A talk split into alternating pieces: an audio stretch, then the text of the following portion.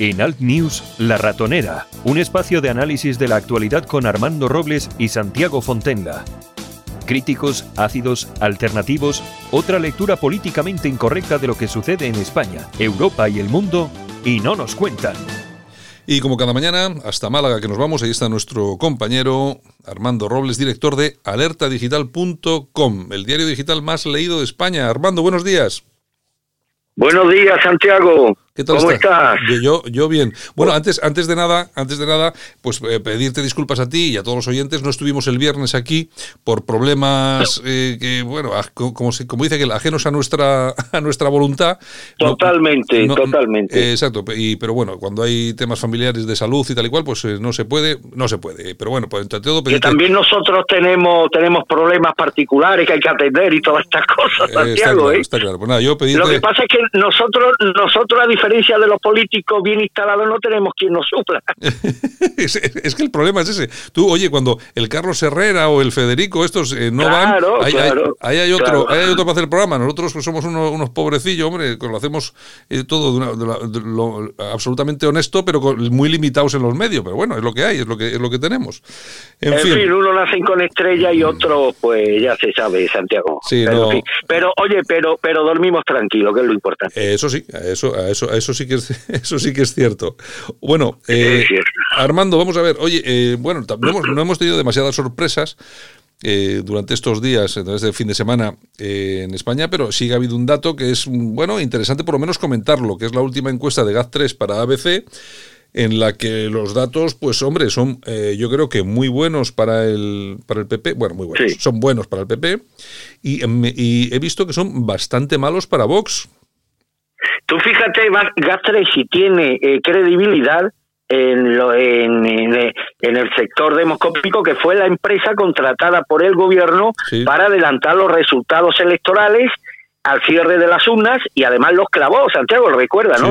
Datos además que obtuvo a pie de urna, o sea, eh, en la puerta de los colegios, o sea, es una empresa muy solvente, dirigida por el señor Michavila, y para mí, mm, sin ningún lugar a dudas, la empresa demoscópica más solvente y creíble que tenemos ahora mismo en España. Pues bueno, según estos datos que publicáis en Alerta Digital, os hacéis eco en alertadigital.com también, hacéis un repaso a lo que son, pues conforme a los datos de ese sondeo, el PSOE con el 27,7 de los votos bajaría a 117 diputados, el PP con el 23 conseguiría ascender a 99 y Vox con el 14,1 ah, pierde 7 parlamentarios y quedaría con 45. Eh, nuestros amigos de Ciudadanos se queda con un seis y medio y conseguiría solo nueve diputados. Lo de, lo de Ciudadanos es, yo creo que es lo más escandaloso de todo, ¿eh?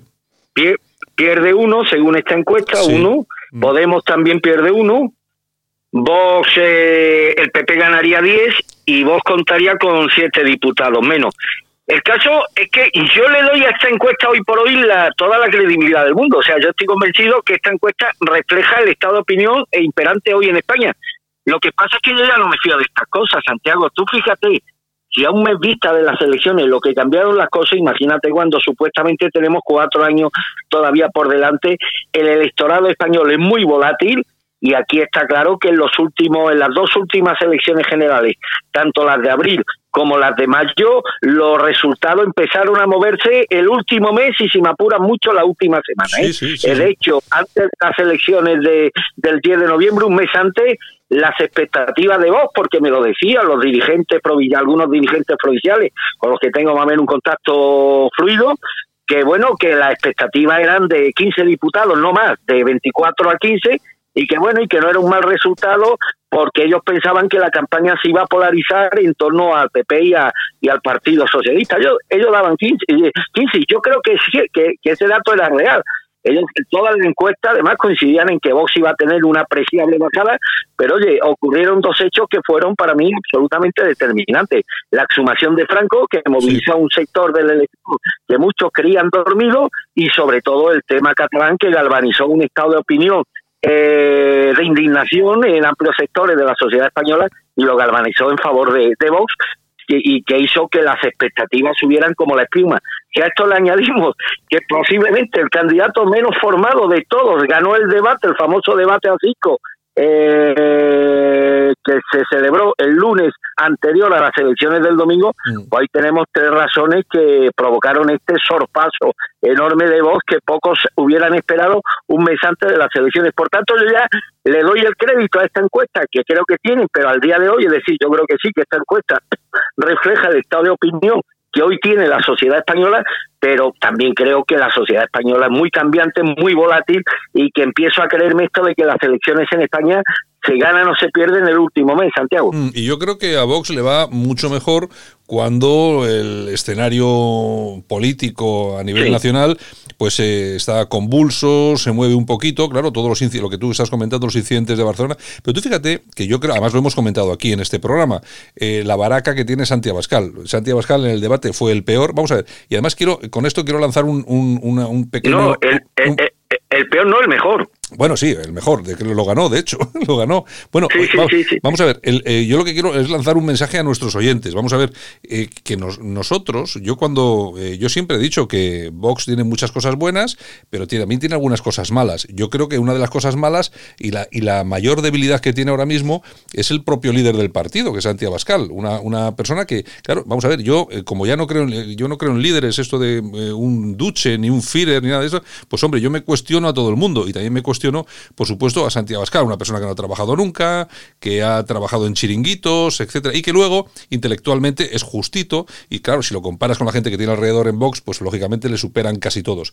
Por esto, por esto quiero decir que en el, en el debate eh, ganó el debate, pero ganó porque tuvo suerte, porque los demás es que son muy malos, pero a nivel eh, intelectual el tío pues, pues es, justito, justito. Entonces, eh, donde estuvo un poco mejor, Armando, fue en el programa de Pablo Motos, en El Hormiguero, porque creo que fue una entrevista mucho más cercana y le dio un poco más, más de margen de no, de no tocar temas complicados y se le vio un poco más natural, pero en el debate a cinco aquel fue una cosa un poco horrorosa. Y así todo lo que dices tú, ganó. El, el, de la entrevista con Moto fue también un revulsivo importantísimo para Bascal, que me recordó, no sé si recuerda Santiago, hace muchos años, cuando el CDS no estaba precisamente en su mejor momento, que tenía dos diputados, en la famosa entrevista que le hizo Mercedes Milá a Adolfo Suárez, bueno, que generó una expectativa CDS tremenda, hasta el punto de rebastar con mucho el que era el fenómeno político del momento, la Operación Roca, el Partido Reformista y el CDS pasó de 2 a 19 diputados, creo que fueron las elecciones de 1986, sí, y, y hubo coincidencia a la hora de determinar que la entrevista de Suárez en el programa de Milán pues sirvió de revulsivo a este partido para que incrementara sus expectativas hasta límites que ni ellos mismos creían y demás. Y pienso que con Abascal y Motos, en el programa de Motos, pasó exactamente lo mismo. Ahí empezó el crecimiento de, de Vox, que yo no pensaba que iba a ser tan, tan, tan, tan abultado como al final resultó, ayudado, insisto, por dos acontecimientos que tuvieron una importancia decisiva en estas elecciones, que fue la exhumación de Franco, que no le, no le proporcionó votos a la izquierda, pero sí cabreó a un sector importante del electorado español que identificó a Vox como el partido que mejor podía canalizar ese cabreo. Y luego, evidentemente, los acontecimientos gravísimos. Oye, es que este país tiene muy poca memoria, pero es que lo que ocurrió en Cataluña, aquellas imágenes devastadoras, la ciudad con Dal ardiendo, los contenedores, que ya lo hemos olvidado, aquellas imágenes se grabaron se grabaron a fuego en la mente de, muchos españoles que veían inconcebible que en un país como España se permitieran que ocurrieran esas cosas. ¿Y cuál era el partido que podía mejor, que mejor podía canalizar ese voto de cabreo? Pues evidentemente vos. Pero también hay una cosa que tenemos que decir que Vox no se puede instalar en el cabreo permanente, en la bronca permanente, porque eso a la postre, eso a la postre no da réditos electorales. Es decir, eh, esto lo sé por experiencia, cuando Gil estaba eh, instalado permanentemente en la bronca, pues eso tenía su gracia, que ahí había un sector de la opinión pública marbellí, pero llega un momento que la gente se cansa de que un político esté permanentemente instalado en la bronca, porque además la bronca te, opaca las cosas buenas que tú puedas vender a la opinión pública. Por ejemplo, cuando Gil inauguraba uno de estos proyectos mastodónticos que tendrían que haber sido portada al día siguiente independientemente de cualquier connotación polémica y demás, que no le metían el micro y le decía, ¿qué opina usted de que la portavoz socialista había dicho de que esta obra se ha financiado de forma ilegal? Y esa puta, a mí, usted cree a mí esa puta me importa. Al día siguiente el titular, Jesús Gil llama puta a la líder del Partido Socialista. Y esto eclipsaba lo que era, lo que tendría de haber sido el gran acontecimiento informativo. Pues con vos puede parecer lo mismo, un partido que está permanentemente instalado en la bronca, en la controversia, en generar polémica. Eso puede tener un cierto calado, un cierto recorrido, pero llega un momento que la gente se cansa, se harta, y coño, es que no se habla, es que esta gente no propone nada que no sea, eh, que no esté en permanente roce con la polémica, con la controversia. Y la gente, al final, lo que mm, esto del voto de cabreo sirve para una determinada etapa, pero la gente quiere que los partidos, que los gobiernos sean instrumentos que sirvan a sus intereses y demás. O sea, tú puedes votar por cabreo una vez. Mira, pues voy para, para fastidiar a los partidos del sistema, voy a votar al partido más antisistema, que ellos creen que es el más antisistema como vos. Pero llega un momento que la gente quiere que los partidos solucionen sus problemas.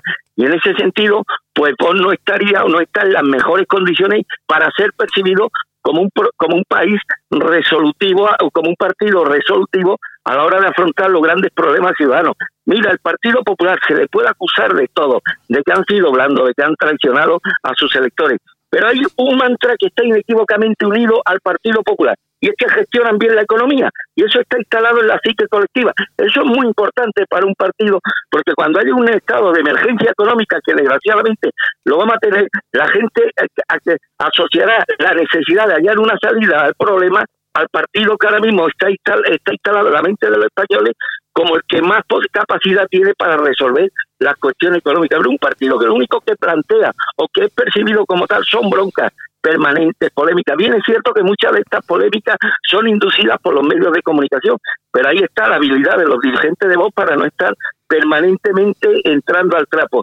Llega un momento que la gente se harta de esto, Santiago. Esto puede hacer gracia durante una determinada época, durante un momento. Pero llega un momento que la gente quiere que los partidos sirvan para resolver cosas y resolver problemas. Y en ese sentido la gente no vota a un partido que está eh, indisolublemente unido o asociado a la generación de conflictos y a la generación de polémicas que te hacen gracia pero otra cosa es que tú lo percibas como algo práctico, como algo eficaz, como algo que te puede resolver los problemas, que hasta ahora los problemas no son tan grandes como para que la gente, eh, bueno, pues no haya tenido que prescindir de la frivolidad de votar a un partido que pueda representar, pues eso, la respuesta o la contestación más firme al sistema. Pero si llegamos a una situación de emergencia económica, como todos los indicadores apuntan que vamos a llegar, al final la gente no frivoliza con su voto y la gente votará a partidos que realmente estén convencidas que puedan sacarnos de esta situación. Y en ese sentido, o vos cambia el chip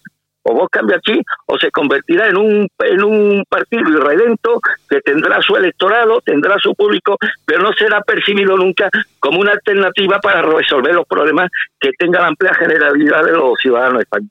Yo creo que el futuro de Vox tiene mucho que ver, el futuro, si es positivo, que yo creo que puede ser positivo, yo creo que tiene mucho que ver con el liderazgo que se ejerza sobre la organización. Y aquí eh, yo sigo diciendo, y vale, eh, mucha gente puede decir que estoy equivocado, y quizá esté equivocado pero yo pienso que Vox ganaría mucho más y gana mucho más cuando, eh, lógicamente, toman las riendas de determinadas cuestiones personas como Iván Espinosa de los Monteros, que podrá gustar más o no a, algunos oyentes, pero que es un tío eh, intelectualmente muy por encima de la norma, Macarela, Macarena Olona, que es la secretaria del grupo parlamentario, o era hasta ahora, que es una, es una señora, una chica bueno, que también está por encima de la media. Hay otra hay otra chica ahora que se llama Rocío de Mer, yo no sé si la has escuchado, la has visto tú. Sí, la vi, la, vi el otro día y ve, todavía le faltan tablas, pero da, da, buena pinta, tiene buena pinta. Pero yo te voy a decir una cosa, eh, eh, Armando, yo el otro día vi en 24 horas a esta chica, Rocío de Mer, y con las tablas que le faltan, yo la veo muy por encima de Santiago Abascal. Sí, sí, sí. O sea, es que yo y, eh, y, si, y, si, le damos tiempo para que desarrolle, tú imagínate esta mujer dentro de un año. Sí, no, en vos pueden haber alternativas para, para el liderazgo. Yo creo que ahora mismo el liderazgo no se discute porque los resultados han sido sencillamente espectaculares, pero espérate que lleguen los tipos de vacas flacas y demás. Y yo creo que hay ahí dirigentes o personas con el suficiente peso intelectual como para reclamar una posición más acorde a lo que ellos crean o a lo que ellos creen que son sus méritos y demás.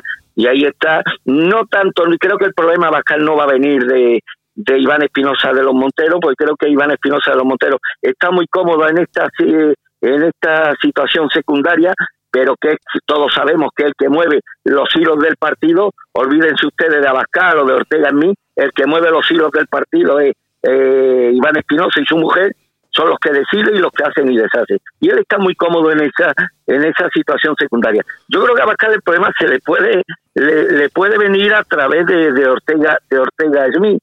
Ya sabemos lo que ocurre cuando metes a los gallos de pelea en un mismo en un mismo gallinero. Ahora mismo hay una entente que nadie discute, pero llegarán los momentos de vacas flacas y yo creo que Ortega en mí no desdeña la posibilidad de convertirse en el líder, sino de Vox, de una alternativa social patriota más acorde. Yo creo que lo, yo lo conozco un poquito y yo sé que sus convicciones ideológicas coinciden en muchos aspectos con las de Vox, pero en otras no. Y te voy a decir algo, Santiago, no descartemos en un futuro no muy lejano que Javier Ortega en mí sea el rejón de Vox. Mm, bueno, hay que tener en cuenta, hay que tener en cuenta una cosa que es importante e interesante. Ortega Smith es una persona que viene de Falange española, ¿eh? Efectivamente. O sea, entonces él tiene una posición en tema en temas económicos que nada tiene que ver con el programa ultraliberal de, de Vox, que hay que hay que admitir es un programa ultraliberal en lo económico. Él tiene un programa mucho más intervencionista, mucho más estatalista, mucho más José Antoniano y demás. Y me consta que son muchas las discrepancias ideológicas que tiene con, con algunos de los postulados oficiales del partido, que hasta ahora no, no han salido a flote por los buenos resultados electorales de, de Vox. Nadie hubiese, mm, se le hubiera ocurrido echarle un órdago a Pablo Iglesias hace cuatro años cuando en las, en las famosas elecciones, creo que fueron del 2015, eh, Podemos obtuvo nada menos que 71 diputados, pero oye, vino un vino un periodo de, crisis dentro de, Podemos y se sustanció con la salida de, de Íñigo Rejón y la creación de, de Más Madrid. Y no descartemos que en el futuro José Ortega mí, Javier Ortega mí, que me consta que no se siente cómodo con muchas de las cosas que oficialmente defiende vos, pues pueda crear un problema dentro de la organización que podría saldarse, ¿por qué no?, con su marcha del partido y con la creación de un nuevo espacio eh, identitario que ponga más el acento en las cuestiones sociales y laborales y que y que no esté tan dependiente o que no sea tan dependiente de las instrucciones que ha recibido Vox, me consta por parte de la City de Londres, algunos de cuyos más conspicuos representantes eh, no descubro nada nuevo si digo que están detrás de alguna de las propuestas económicas de, este partido. Bueno, aquí hay, aquí hay dos bloques eh, perfectamente diferenciados en Vox, eh, ideológicos me refiero, perfectamente identificados además, por un lado las posturas más liberales que puede, puede llevar Iván Espinosa de los Monteros, su mujer, Macarena Olona, etcétera, etcétera, etcétera, y luego está esa postura más eh, social patriota, vamos a llamarla así, representada, yo creo que mm, por Jorge Busade, que yo creo que sí, otro tipo, otro tipo que viene de de Falange. Tenemos a Javier Ortega, que yo creo que también va por ahí. Eh, hay que recordar que Busade lo que ha hecho ha sido reorganizar todo Vox en Cataluña y ha, metido a toda la gente de, Plataforma por Cataluña a dirigir el, cotarro eh, allí. Y luego eh, hay que tener en cuenta que la mano derecha de Santi Abascal es una persona que es muy poco conocida, pero es tiene tanta confianza que es quien le escribe los discursos. Sería su jefe de gabinete, que es Kiko Méndez Monasterio, un hombre que también viene de la UN de Inestrillas, eh, fue militante del, del, partido de Inestrillas, etcétera, etcétera, Es decir, es, todas esas personas ejercen una presión ideológica sobre el partido que no es la misma que la de Iván Espinosa dos Monteros, lógicamente.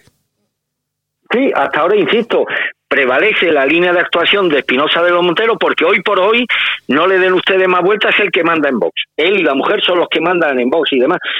Pero yo no descarto que en un futuro no muy lejano las tornas cambien y demás y que, bueno, realmente quien quienes eh, bueno, pues la gente de la calle asocia el nombre de Vox a la figura de Abascal en primera instancia. Incluso si me apura también de Javier Ortega en mí, en mucho menos, en mucho menos grado la asocian a la figura de, Iván Espinosa de, los de los Monteros. Eh, sabemos porque tenemos un amigo común que es Juan Lara, que fue vicepresidente primero de Vox, que ha manifestado en innumerables ocasiones la imposibilidad metafísica de que Iván Espinosa de los Monteros pueda estar en una organización de cualquier tipo sin generar diferencias, problemas y controversias a su alrededor y demás. De ahí que estas cosas no es como empiezan, sino como acaban, Santiago. y yo creo que la situación de Vox va a dar, va a dar muchas vueltas en los próximos meses. Van a vamos a, va, va, tenemos dos pruebas de fuego el año que viene, que son las elecciones autonómicas en Cataluña y en Galicia. Mm, hombre, las expectativas yo creo que en Cataluña son bajas, no creo yo que ellos se hagan muchas ilusiones, pero sí se la están haciendo en, en Galicia quieren crearle problemas allí al Partido Popular, rebatarle a algunos diputados, y si los resultados electorales de Vox en Galicia no son lo que ellos pretenden, que al final las elecciones se salga con cero diputados o uno y demás, pues quién no, no nos dice que a partir de ese momento empiecen los problemas internos en Vox derivados de diferencias sustanciales en lo, en lo ideológico que ya existen entre algunos de sus de sus principales dirigentes, insisto, que están siendo por el momento ocultadas y opacadas por los buenos resultados electorales. En política los buenos resultados los tapan todo, los tapan todo. Los problemas eh, vienen precisamente cuando, cuando las expectativas electorales no se cumplen y ahí empiezan las exigencias de responsabilidades y la asunción de culpas a unos y a otros. Sí, y bueno, yo de, de las personas que, que, he citado en ese, en ese bloque, eh, Bouchardet, eh, Kiko Méndez de Monasterio, hay otra persona que es muy importante y también muy poco conocida, eh, que es Jorge Cutilla. Es una persona, lo conozco hace muchos años, viene de, juntas españolas, juntas españolas que luego desembocó en democracia nacional y todo aquello. Es un, es un tipo, es un, es un empresario madrileño que hasta hace poco yo creo que sigue siendo la mano derecha de, de Rocío Monasterio, pero es cierto que no le he vuelto a ver eh, ni cerca ni al lado, ni junto, ni en ninguna lista en la que pudiera, eh, mm, pudiera llegar a salir o a ser, no sé, concejal, de diputado, no sé, no sé yo si habrá salido en alguna cosa, no lo sé porque tampoco sigo si es concejal en algún pueblo, no, no tengo ni idea. Pero ya te digo, hay una serie de, hay una serie de personas que están ahí en, en, en, el, en el centro del meollo que son muy, muy interesantes. Luego, por ejemplo, tenemos también a otra persona que también viene de nuestro sector, que es eh, eh, Pedro Fernández de Arbadillo, al que han, al que han presentado eh, al Senado por Valladolid, creo que ha sido, ha sido que no viene de esos partidos, sino que viene más del tradicionalismo, más del conservadurismo. Eh, es decir, ahí hay, un, hay una amalgama de, ideologías, eh, Armando, muy importante y que en un momento determinado, con lo que dices tú, cuando los resultados no sean, si es que llegan a no ser como los que se pretenden y se vaya a la baja, ahí puede pasar como en UCD, cada uno va por su sitio y al final puede pasar lo que Dios quiera. Sí, hay, hay, hay sectores ya dentro de vos, insisto, que hasta ahora eh, no han aflorado a la superficie por los buenos resultados electorales, sería van un disparate que ellos mismos se hicieran un harakiri después de haber sacado 51 diputados, ¿no? Cuando hace un año no tenían ninguno. Pero sí me consta, por ejemplo, que José Ortega en mí pues es bastante crítico con la eh, supuesta influencia, o más que supuesta influencia, que tiene, por ejemplo, sectores ultracatólicos como los del Yunque en muchas de las resoluciones del partido, que en este sentido eh, Ortega en mí aboga por es más está más en la línea falangista aboga más por una por diferenciar el discurso ideológico de, de Vox de estas proclamas ultracatólicas que bueno, que en, momentos de, vinos y flores pueden ser percibidas positivamente por parte de la opinión pública, pero en momentos de crisis no lo será, no lo serán tanto. Eh, me consta eso que Ortega el mí ha, ha, reclamado a nivel interno una diferenciación del partido con todos estos grupúsculos ultracatólicos. Tampoco es ni, ni, ni es santo de la devoción de Barrají, ni, ni Barrají es santo devoción, de devoción suya y demás.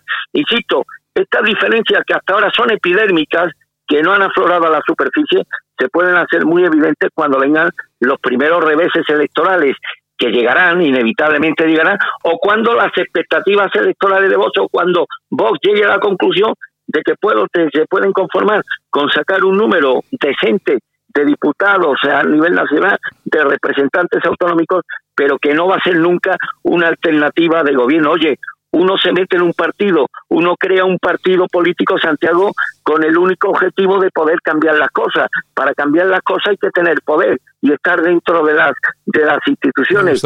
el, el, sacar 51 diputados, pues ahora mismo ha, ha, cubierto plenamente las expectativas de vos. Pero a lo mejor dentro de cuatro años las expectativas no son esas y 51 diputados ya se considerará un fracaso. Y el objetivo será gobernar en algunas comunidades autónomas, en algunos ayuntamientos, en la medida en que se perciba que esas expectativas van a ser muy difíciles de que se puedan llevar a cabo, pues ¿quién te dice que no empiecen a aflorar también algunas desafecciones por parte de esa gente que ha entrado en voz con el objetivo eso de primero de alcanzar el poder para realmente cambiar las cosas, porque todo, muchos de los planteamientos que hace vos, yo los puedo asumir, o los puedo aceptar, o los puedo compartir, pero si tú no tienes el poder necesario para poder cambiar las cosas, no vas a cambiar las cosas, no vas a cambiar nada, y todo va a seguir igual de mal que está actualmente. Mm. Ahí, ahí, fíjate que eso que acabas de tocar eh, es un tema muy importante y a mí es lo que de verdad. Claro. Fíjate que a mí me da mucho, me preocupa mucho el, la presión que soporta el aparato de, Vox desde sectores ultracatólicos. Vamos a ver, y cuando digo ultracatólicos me estoy utilizando el, el, término en su justa medida, no estoy insultando a nadie, es decir, los católicos, lógicamente yo soy católico, ¿no?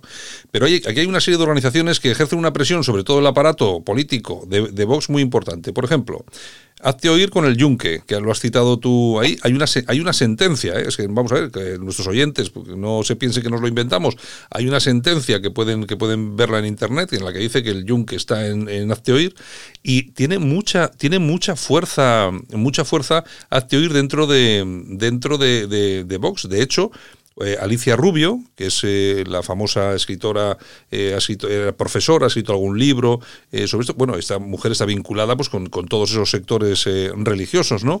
Que también es otro tema del que no se habla o no se le presta la suficiente importancia, Armando, pero yo creo que la cuestión religiosa ahí está o puede comenzar a generar grietas en cualquier momento.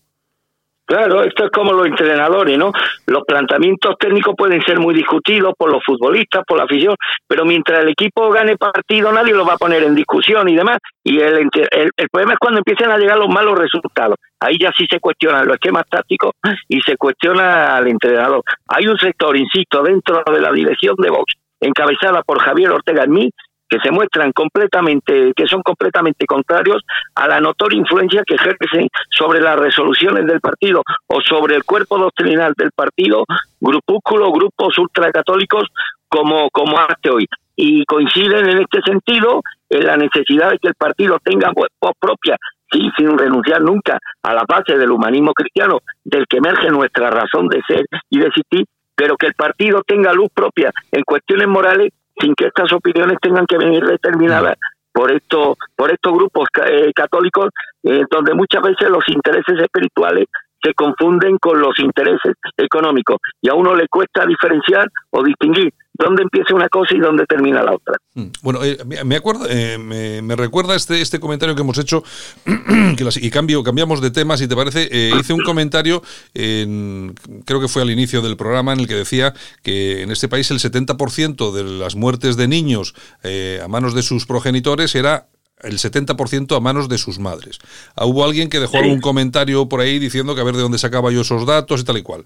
He dejado un enlace en los comentarios en iVoox, es la única plataforma, no es nuestra principal plataforma de podcast, pero bueno, la utilizamos con algunos eh, comentarios. He dejado un enlace a una noticia que es del ABC y un vídeo en el que hay una persona que es del el presidente del colegio de no sé qué sociales de España en la que da esas cifras también. Nosotros procuramos, eh, procuramos y además yo creo que lo hacemos en el 100%, a no ser que nos podamos equivocar, todos somos humanos, pero siempre decir la verdad, no andar con, datos eh, que son falsos, porque eso al final es una...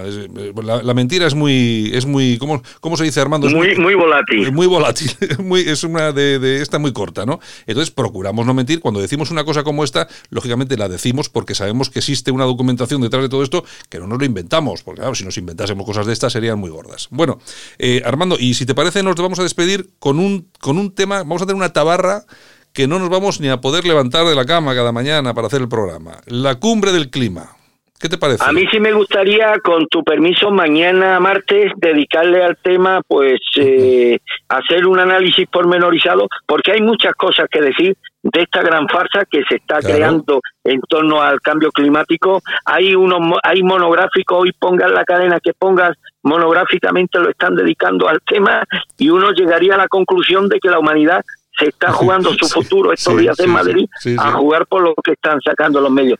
Yo creo que hay muchas muchas cosas que, que decir al respecto y con tu permiso me gustaría mañana que le dedicáramos a pues este tema pues, pues los minutos que sin duda merece. Pues me parece... Desde luego desde una perspectiva distinta a la de los apologistas de, del fraude climático, está, Santiago. Está claro. Oye, pues me parece estupendo, además llevamos 30 minutitos, no sé, el tiempo se nos acaba, así que bueno, pues mañana nos dedicamos un poco al, al tema de la jornada. Además ya me parece que el miércoles llega ya la Greta Gumber esta, o sea que ya se va a montar el No Más. así que bueno, mañana lo, mañana lo comentamos. Eh, eh, ¿Cómo va a viajar al final a Madrid? ¿Con la escoba o prescinde de la escoba?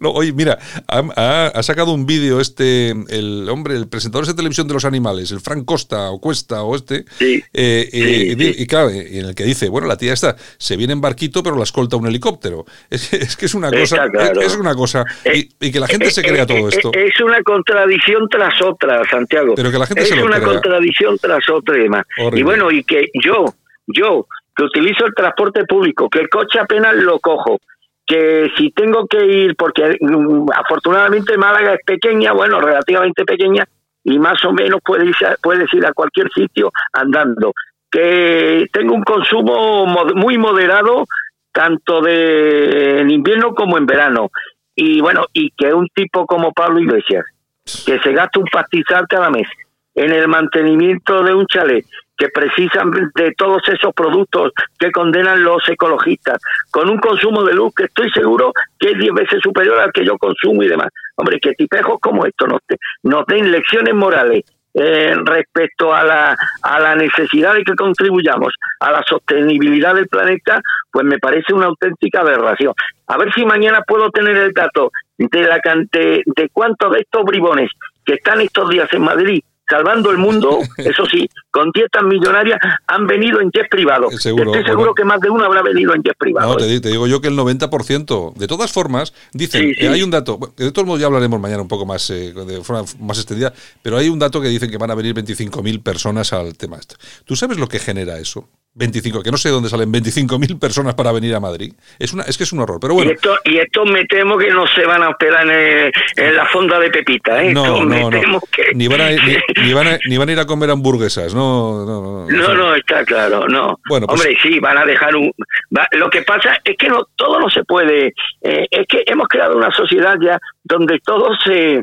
se, se se cifra en, en términos económicos. Es decir, aquí va a llegar un día que celebrarán en Madrid el Congreso del canibalismo, de todos los canibalistas del mundo y demás. No, pero es que van a venir 50 mil. Tú sabes la cantidad de gastos. Y al final, el gasto de los caníbales se va a sobreponer a las cuestiones morales. Ya al, al final, las cuestiones monetarias se sobreponen a todo, Santiago. Y este es el famoso utilitarismo al que ha llegado la sociedad, la sociedad occidental en ese conjunto, ¿no? Ya no se mide el grado de moralidad o no de las iniciativas, sino lo que la, traducción económica que se pueda hacer de cualquier cosa inventada por estos por estos truanes. Bueno, pues nada, mañana volvemos, regresamos y hablamos un poco más del famoso de las famosas jornadas estas del clima que oye, que fíjate, no sé ni cómo se llaman, pero tampoco me, tampoco me importa demasiado. La, cumbre la cumbre del clima, ¿no? la cumbre del clima o no sé, bueno, la jornada, yo qué sé, bueno, lo que sea. Oye, eh, Armando, pues nada, volvemos mañana, ¿vale? Pues como siempre, un abrazo, Santiago, cuídate mucho, amigo. En Alt News, La Ratonera, un espacio de análisis de la actualidad con Armando Robles y Santiago Fontenga. Críticos, ácidos, alternativos, otra lectura políticamente incorrecta de lo que sucede en España, Europa y el mundo, y no nos cuentan.